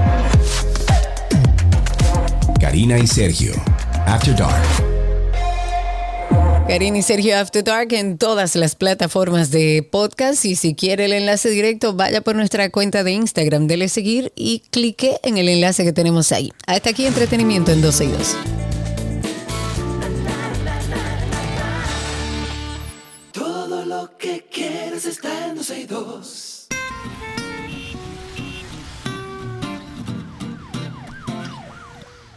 Y esto es como siempre, estamos en Tránsito y Circo. Ustedes nos llaman al 829-236-9856, 829-236-9856 o a través de Twitter Spaces, que ahí está, bueno, más de 30 personas con nosotros conectados en vivo si quieren comentar sobre el tránsito, sobre dónde están los tapones o el circo al 829-236-9856. La segunda sala de la Cámara Penal de perdón, la Corte de Apelación de Santo Domingo ha variado la medida de coerción que pesaba contra Hilario Pascual alias Grillo. Como muchos de ustedes recordarán o no, Grillo cumplió un mes de prisión preventiva luego de haber sido señalado por abandono deshonroso de los cuerpos sin vida de seis neonatos esto frente a la puerta del cementerio Cristo Salvador. Ahora se ha confirmado que deberá pagar una garantía económica y presentarse periódicamente ante el Ministerio Público. Esta garantía económica consiste en el pago de 5 mil pesos en efectivo, según lo ha informado, y la variación de la medida resultó luego de que Pascual incoara un recurso de apelación. Vamos a ver en qué termina este triste caso que conmovió a la sociedad. 829-236-9856. Ahí tenemos a José en la línea. Cuéntanos, José, ¿cómo estás? José, José, José. No, parece que José no está ahí. 829-236-9856. 829-236-9856 y a través de Twitter Spaces vamos a recibir ahí a nuestro amigo Joaquín, que lo estoy viendo ahí solicitando hablar. Adelante, amigo, cuéntanos, Joaquín, nuestro tatuador de cabecera. Buenas tardes, Karina, gracias. ¿Cómo estás? esperemos que Sergio se recupere de su gripe. En eso estamos. Eh, pobrecito. Matando de una. No, yo quisiera saber qué es lo que va a hacer la policía. Disculpa mi forma de, expresarme. Pero yo quisiera saber qué va a hacer la policía con este delincuente que está en Boca Chica, amenazando con una piedra de romperle el vidrio y aparte de amenazarla, eh, arrebatarle el- la cadena. Eso es robo. Y la policía dice que el video que ella hizo no es válido. Yo no entiendo a la policía. Pero es que yo creo, creo, Joaquín, eh, que se desmintió. De hecho, déjame revisar, porque dentro de las cosas que iba a comentar, justamente tenía que ver eh, con ese caso. Eh, déjame ver. Aquí está, mira. Mm, no, eh, estaba viendo, míralo aquí. La Policía Nacional informó, y un poco para actualizar esta información, eh, que se trata del fragmento de un contenido audiovisual elaborado por una pareja de esposos. Este video viral donde se observa un supuesto parqueador amenazando con una piedra, reclamando mil pesos a una dama que alegadamente trata de salir a bordo de un vehículo de una calle ahí donde estaba estacionada en el municipio de Boca Chica. Esto, esto es una declaración que hace Alberto Soto de los Santos y su esposa Irania Brito. Ellos dicen haber creado ese contenido sobre el accionar de los eh, nominados parqueadores para crear conciencia. El señor Soto de los Santos, que fue contactado por oficiales de la policía en torno a este caso que ha sonado tanto, dijo que personas que definió como malintencionadas hayan tomado partes de ese video audiovisual para utilizarlo como si se tratara de una acción delictiva real. La Policía Nacional ha exhortado a las personas, en especial comerciantes, que se hayan sentido afectados por esa publicación a que adopten las acciones legales correspondientes. Y pero la realidad es que lo que sucede con el tema de los parqueadores, yo creo que debemos empezar a denunciarlos. A mí hace algunos días en la ciudad colonial estuve eh, parqueada ahí algunas horas en una de las calles principales de, de la ciudad colonial y hubo un joven que se me acercó que yo no lo vi cuando me parqué tampoco para decirme que le diera lo de él por el pedazo de calle que aparentemente es de él. Y cuando yo traté de explicarle, mira, no, es que yo no tengo que pa- pagar un parqueo por un lugar que está habilitado para parquearse. No tengo que darle un centavo a nadie. Y aquello fue una discusión eterna. Yo tratando de educarlo para que él entendiera que ese pedazo de calle es de todos los dominicanos que pagan impuestos. Hay que ver si él lo paga. Entonces sí, uno puede ayudarlo, pero lo que pasa es que se ha tornado ya una obligación con el agravante de que si usted no le paga, porque ahora hasta lo piden adelantado, hasta le pueden rayar su vehículo. Entonces la policía, el DGC, del Intran debe tomar cartas en el asunto, porque esto es una situación que desde hace muchísimos años ya es incómoda de por sí y, no- y tienen que hacerle entender a esas personas que esos pedazos de calles no son de ellos, eso es de todos los ciudadanos. Ahí tenemos otra llamada, a ver, me dijeron que tengo una llamada, pero no sé dónde ni quién es. A ver, buenas. Hello, Sí, adelante. Sí, ¿qué tal, Karina? ¿Todo bien? Me alegro, me alegro. ¿Cuál es tu nombre? Disculpa. Patricio, Adelante, Patricio. um, es con respecto a las multas fantasmas que aparecen de la nada cuando uno va a, a revisar. Resulta que me toca renovar la licencia pronto y tengo cuatro multas que no reconozco y tres de ellas son del mismo agente que me la supuestamente me la puso. ¿Qué hacemos ahí? Bueno, eh, eh, la posibilidad es reclamar, gracias por llamar, la posibilidad es reclamar eh, que usted no reconoce esas contravenciones. Esto es un tema que también ha sucedido. Hay uno muy chistoso que yo he hecho al aire varias veces. No sé manejar motor. Una sola vez en mi vida me subí en uno y me llevé una pared y jamás. Y yo tenía una multa por andar sin casco. 829-236-9856. 829 236-9856 y a través de Twitter Spaces también. Ahí veo a Henry. Dame un momentito y vamos a pasar con Bartolomé, que lo tenemos en la línea. Adelante, Bartolomé, cuéntanos. Bartolomé, adelante. No, no está Bartolomé. Nos vamos entonces con Héctor. Adelante, Héctor, cuéntanos. Digo Henry, perdón. Adelante, Henry. Ah, sí, ahora sí. Mira, el detalle de los parqueadores, te lo digo porque yo lo sufro a diario en la calle Pedro Ignacio Espaillat de Gascue. Hay cuatro, cinco o seis que semanalmente pasa por allá un policía en un carro Honda a cobrarles el derecho a estar cobrando parqueos. ¿En dónde es eso, perdón? Pedro Ignacio Espaillat, en Gascue. Él pasa semanalmente a cobrarles y los que no le pagan la cantidad que él les exige, él los cambia. E incluso en ocasiones ha tenido discusiones con algunos y al poco rato llega porque él va en su vehículo privado. ¿Y por qué usted no Pero le coge la placa a ese lleva- señor y va y lo denuncia? la- que lo denuncie, imagínate. No, mándamela a mí Para esa que- placa, yo me ocupo, mándamela a mí.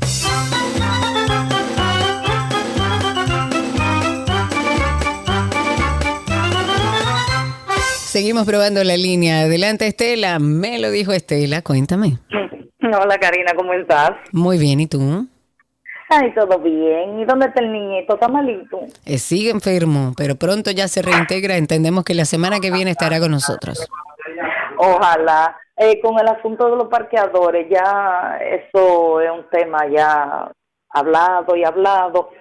¿Cuál es el eh, lo que yo digo que es la solución? Cada vez que yo voy a la zona colonial, bajo en un Uber, tranquila, voy al sitio que voy, vuelvo, pago un Uber y subo, porque de verdad que con esa gente no se puede. Lo que dijo el caballero de Lamentablemente. pues es verdad.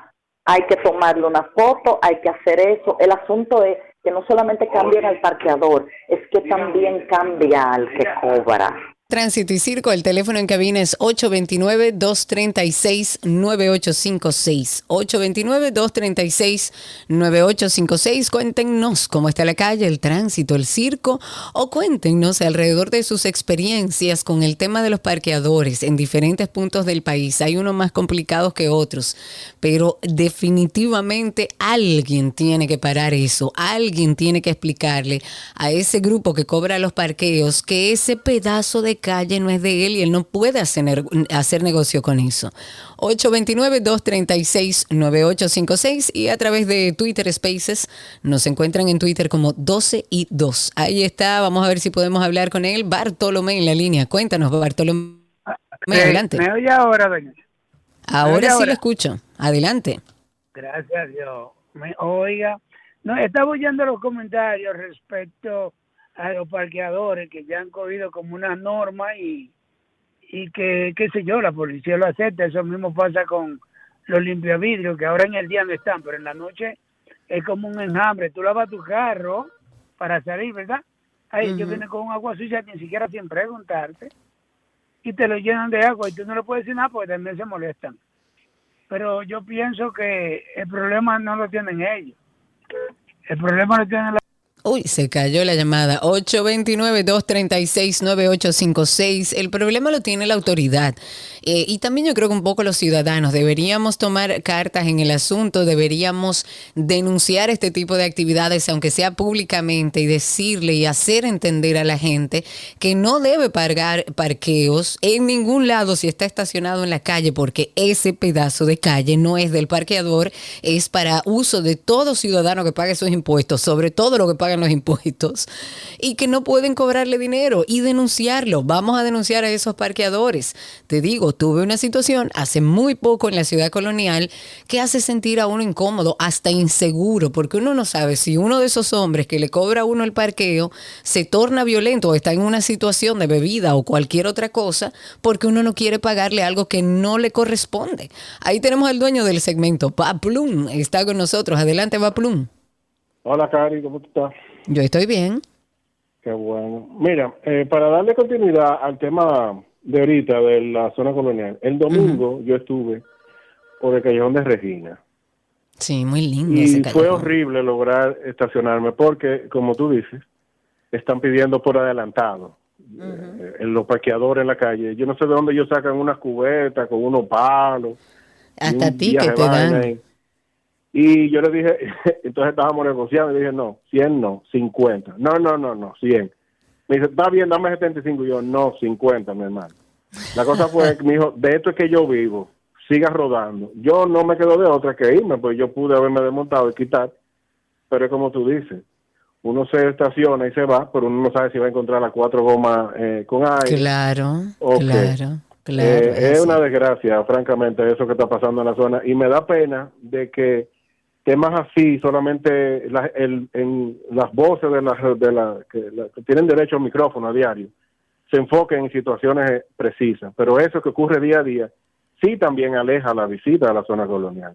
Pero claro, y es incómodo, es incomodísimo. Gracias, Baplum, pero tómate el tiempo, tú también tienes un medio, utilicemos las redes sociales, copiemos a las autoridades para que se den cuenta de lo que están pasando o lo que está pasando, no solamente en la ciudad colonial, en muchos puntos de, sobre todo de la ciudad de Santo Domingo, eh, te cobran el parqueo en un pedazo de calle. Ahí tenemos a Raúl en la línea. Cuéntanos, Raúl. Eh, buenas tardes, Karina y Sergio, que se mejore. Gracias. Hablando un poco de los temas, sí, eh, ayer hubo un tremendo taponazo en la tarde por el aguacero y eso Uy, que sí. no le apagaron el semáforo a, a Hugo. Y con relación a otro tema que se está hablando, es el colegio Babeque, eh, sobre este tema de, de la enseñanza de, de la historia de Haití, el creol y todo eso. Mira, en- como educador te puedo decir que hay que conocer la historia de Haití para uno saber por qué esa nación fracasó. Uno tiene que tenerlo claro y conocer perfectamente todos los pormenores. Y sobre la enseñanza del creol, eso tiene que ser algo opcional para el que quiera aprenderlo, porque si somos honestos, y no quiero que se me ofendan, pero realmente el creol es un idioma que no nos sirve de mucho, es para hablar solamente con los haitianos y, y quién más. Es decir, el creol incluso ha ayudado a que ese país se mantenga aislado de América Latina, porque muchos latinoamericanos no sabían de Haití hasta que los haitianos les llegaron a las puertas de su casa.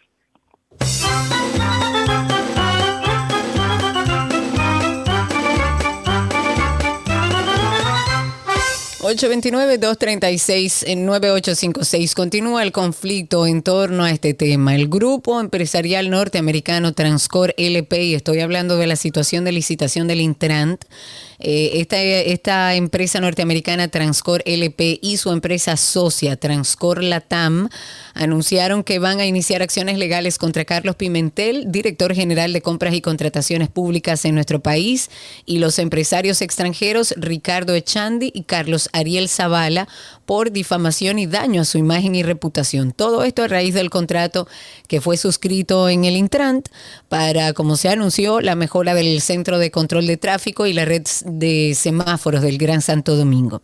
A través de su abogado, que algo escuchábamos en el día de ayer, lo pusimos eh, a través de nuestro programa, parte de lo que dijeron los abogados, pero a través de su abogado Carlos Balcácer, las empresas informaron que van a llevar a la justicia a estos extranjeros, Ricardo Echandi y Carlos Ariel Zavala. Ambos están implicados en actos que atentan contra la ética comercial y la ley y que presuntamente han conspirado para interferir en procesos vitales para la mejora del tráfico vehicular. Balcácer además eh, dijo que en las declaraciones emitidas a la opinión pública nacional por Carlos Pimentel anunciando este tema de la suspensión del contrato, él mismo afirmó que una parte importante de la documentación que lo avala es falsa, lo cual el jurista negó rotundamente y presentó el original notarizado en Estados Unidos y debidamente apostillado. Yo creo que esto es un tema que debería manejarse con mucho cuidado. Eh, entendemos que es una necesidad urgente para el tema del tráfico en nuestro país y del tránsito en nuestro país. Pero ahí hay muchas puntualizaciones y el trabajo y el deber de compras y contrataciones es revisar ese proceso y al final establecer, mira, si hubo, si no hubo, qué se, qué se esclareció y qué no.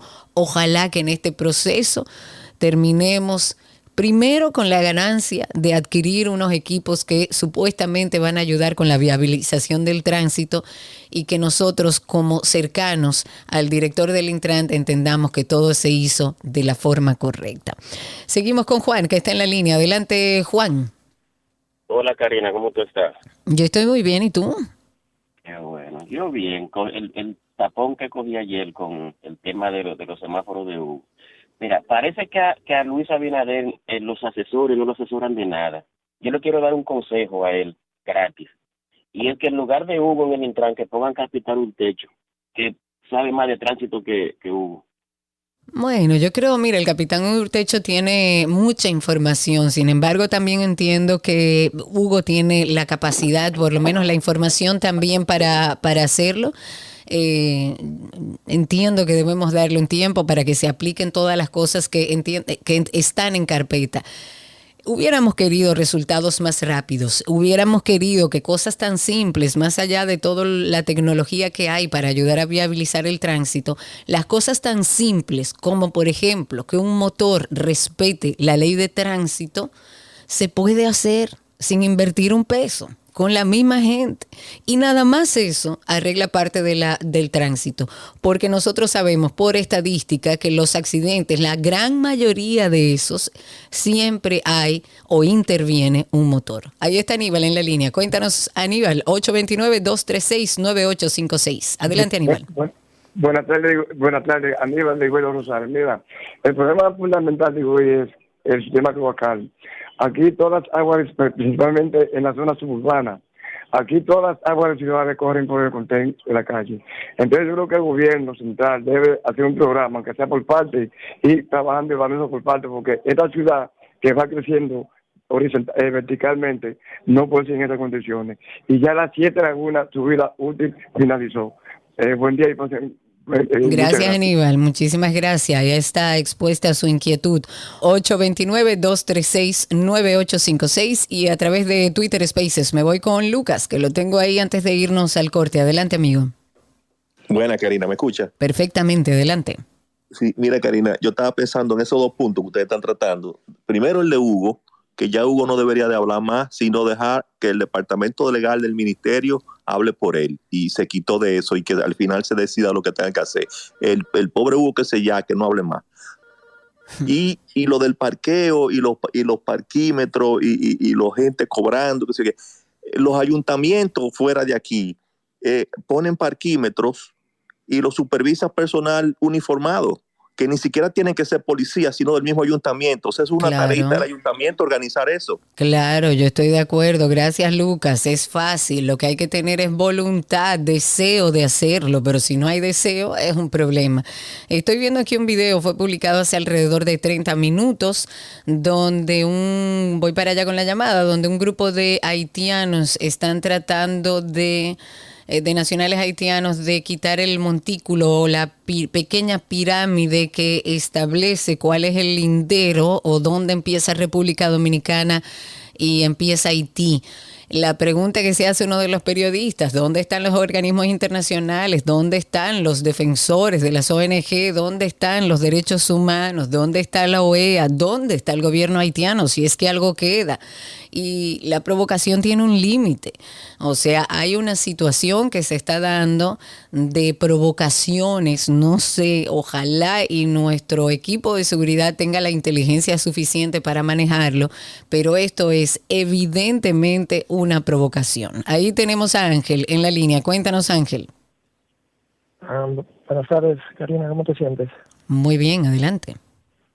Eh, tengo dos cosas que decirte. La primera, Hugo ha perdido mucha credibilidad porque como él hablaba en su programa y se quejaba de las mismas cosas que nos quejamos todos nosotros, ahora que está en el puesto de autoridad, pues resulta que el, audio ese que puso Sergio el otro día, yo no lo nunca vi esa entrevista, lo escuché eh, aquí en nuestra casa, en dos y dos, y realmente le dio mucha rabia escuchar la prepotencia con la que se refería, que un AME podía detenerte 770 mil veces, y realmente eso crea, da, da rabia. Y lo otro es que con respecto a los parqueadores, el, eh, el ejemplo más fehaciente, creo que todo dominicano que vive en la capital lo ha visto, es el parque eh, Eugenio María de Hostos frente al, al Palacio de Justicia de Ciudad Nueva, por ahí por la Abreu, Abel González, en la Independencia. Conocen el lugar. Sí. Resulta que todo ese parque está rodeado de señalización de parqueos señalizados por el ayuntamiento. Y ahí hay una un sindicato de parqueadores, por decirlo de alguna manera, que está 24 horas. La única vez que esa gente salió de ahí fue porque una magistrada entró en conflicto con uno de ellos y del Palacio de Justicia salió un contingente y lo tomaron a todos presos y se pasaron el fin de semana y como el martes fue que lo vinieron a liberar y se pasaron una semana afuera y como a los 10 días más o menos volvió otra vez el relajo. Qué barbaridad. Es que es lo que te digo, si hay voluntad se hace. En ese caso, porque bueno, nada, rozó el poder y como hay poder, mándenlo a buscar a todo y métanlo preso. Pero los ciudadanos que pagamos impuestos, que vivimos esto todos los días, cada vez que vamos a diferentes puntos, entonces eso no. Por eso yo digo, tenemos que darnos la tarea de nosotros como ciudadanos aportar. ¿De qué manera aportamos? Vamos a denunciarlo. Tómele foto. Eh, es más, usted le paga los 100 pesos y le toma una foto y toma la foto del lugar y dice, mira, a mí me acaban de cobrar esta cantidad de dinero por esto, esto y esto, para que no se busque un problema. Pero hay que denunciarlo. A ver si las autoridades, frente a la denuncia pública y frente al alboroto de una información en redes sociales, reacciona. Porque tienen que reaccionar, porque eso va a traer, como han traído los limpiavidrios y demás, desgracias. Nos vamos a despedir con un tuit del día. Este tuit del día es del diputado José Horacio. Publicó lo siguiente en su cuenta de X o de Twitter y dice, cualquier mínimo equilibrio o contrapeso que hubo en la Cámara de Diputados al iniciar este cuatrenio, hace semanas se esfumó. Con cada nuevo diputado o diputada que adquiere el gobierno, se consolida un poder legislativo que en lugar de representar los intereses del pueblo que le eligió, está al servicio incondicional del gobierno de turno. Muy lamentable, la democracia pierde. Y con ese tuit del día nos vamos y terminamos tránsito y circo, no sin antes decir que la Junta Central, como esperábamos todos, rechazó la candidatura presidencial de Ramfis Domínguez Trujillo por su partido Esperanza Democrática. Es la segunda vez que el órgano electoral rechaza esta nominación. Ya regresamos con más. Quédense con nosotros.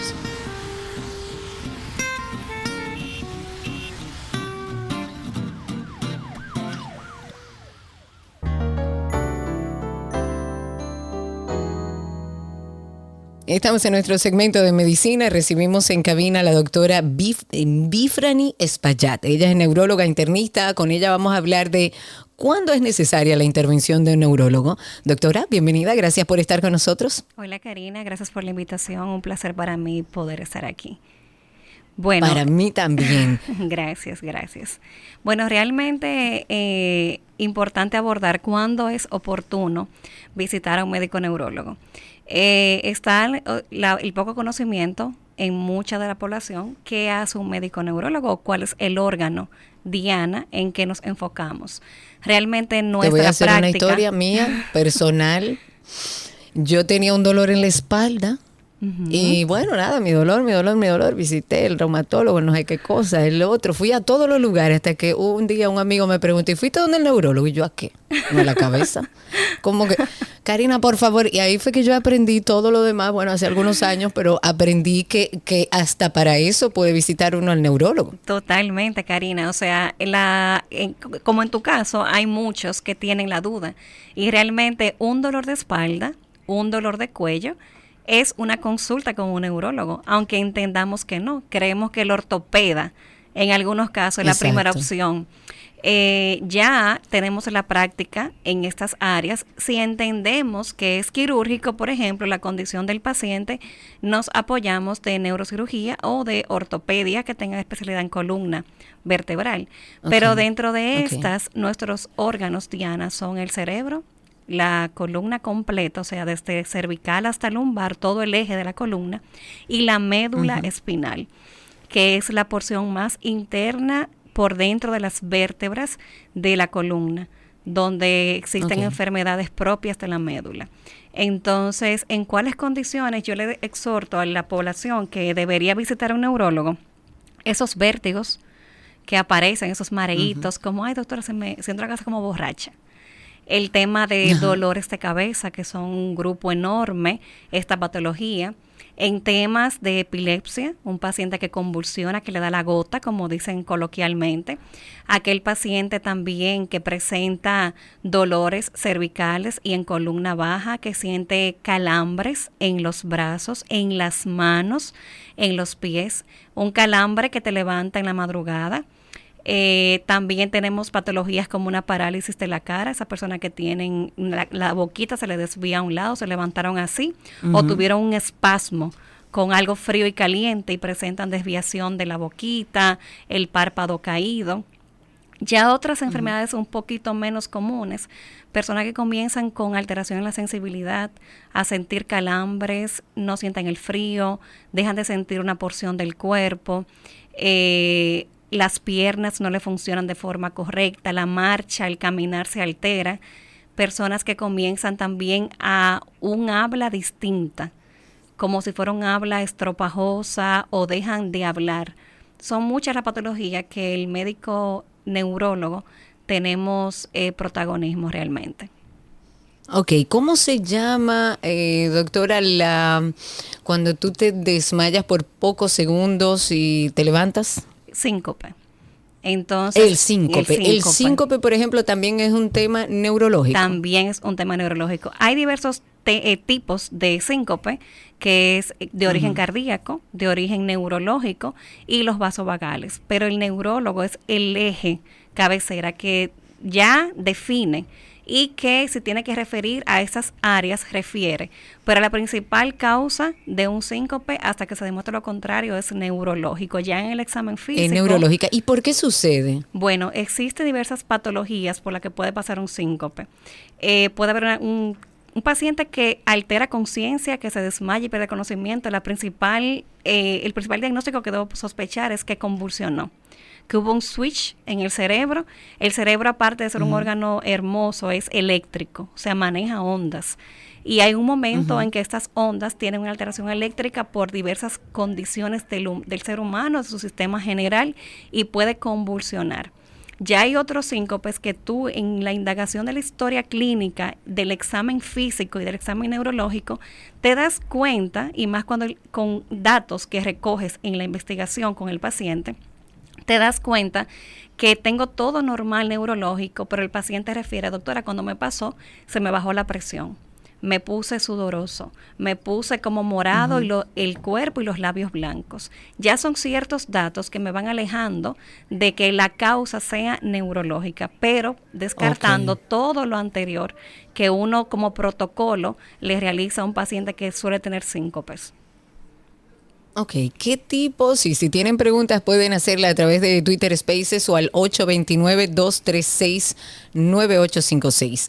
¿Qué tipos de condiciones neurológicas pueden tener consecuencias graves si no se tratan a tiempo y si no vamos donde un neurólogo y nos atendemos de manera adecuada? Mira, un paciente que no para de convulsionar que llega a, cursar con un estatus epiléptico, o sea, que no, no cede, o sea, recobra la conciencia unos segundos y vuelve y cae.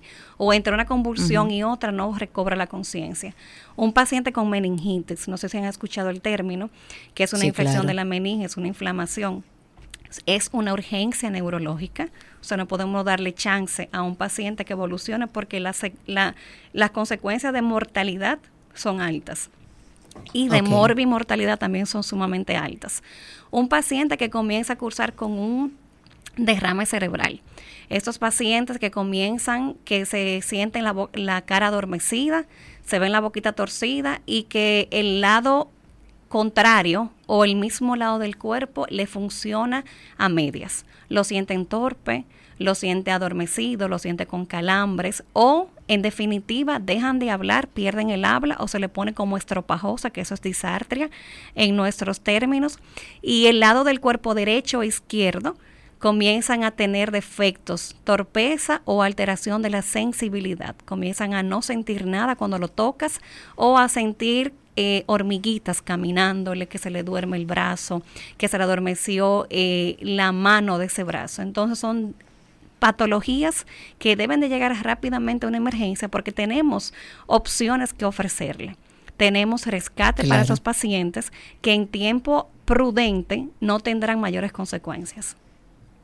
Ok, ya hablamos un poco de cuál es la sintomatología o cuáles son los síntomas de advertencia que indican que usted tiene que ir a una evaluación neurológica, pero vámonos un poco hacia atrás.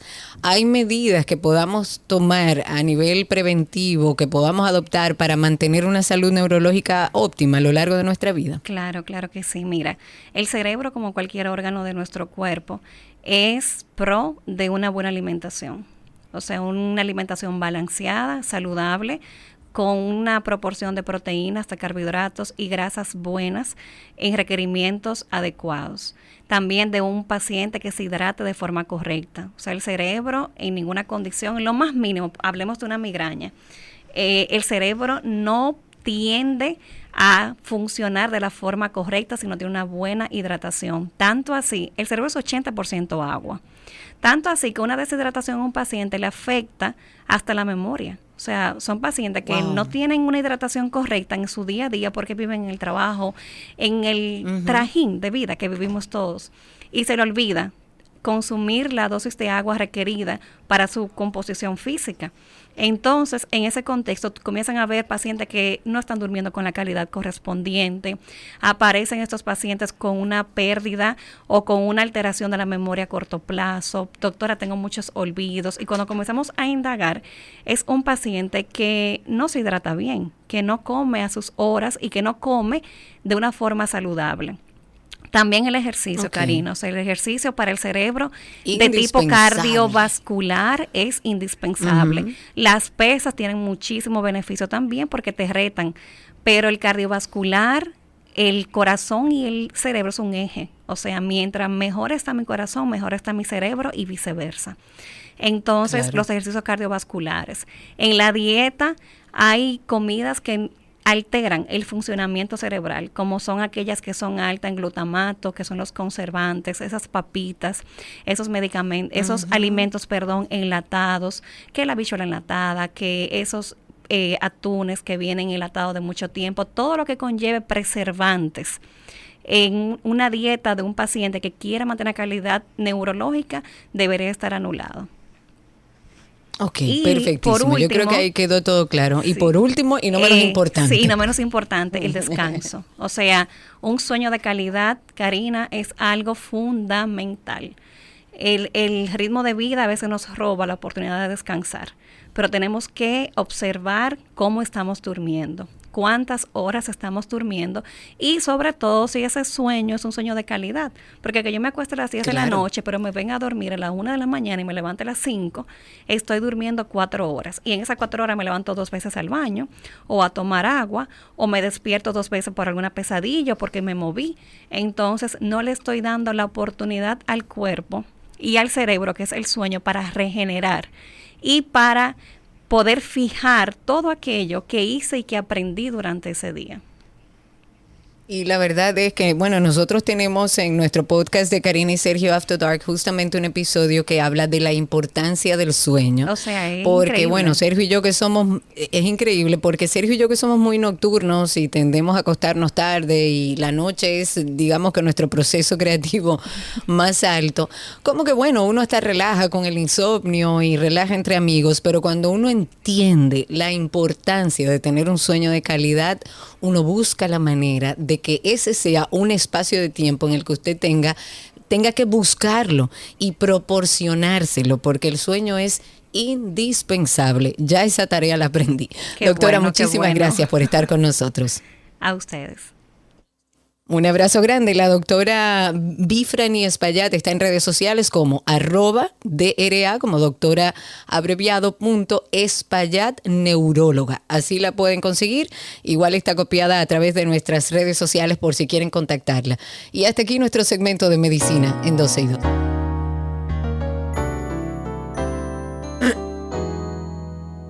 Todo lo que quieres está en 12 y 2.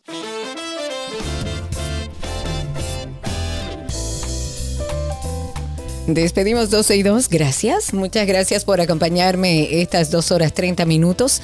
Eh, se quedaron algunas cosas en el día de hoy. Tenía que hablar de un lanzamiento de un nuevo libro del Banco Popular, pero lo vamos a hacer mañana, que está espectacular para recordar nuestras raíces. Pero mañana estaremos aquí justo a la mitad del día con ustedes, así que recuerden esa cita y seguimos hablando a través de redes sociales. Ahí me encuentran como Karina Larrauri y 12 y 2. Será hasta mañana. Chau, chau.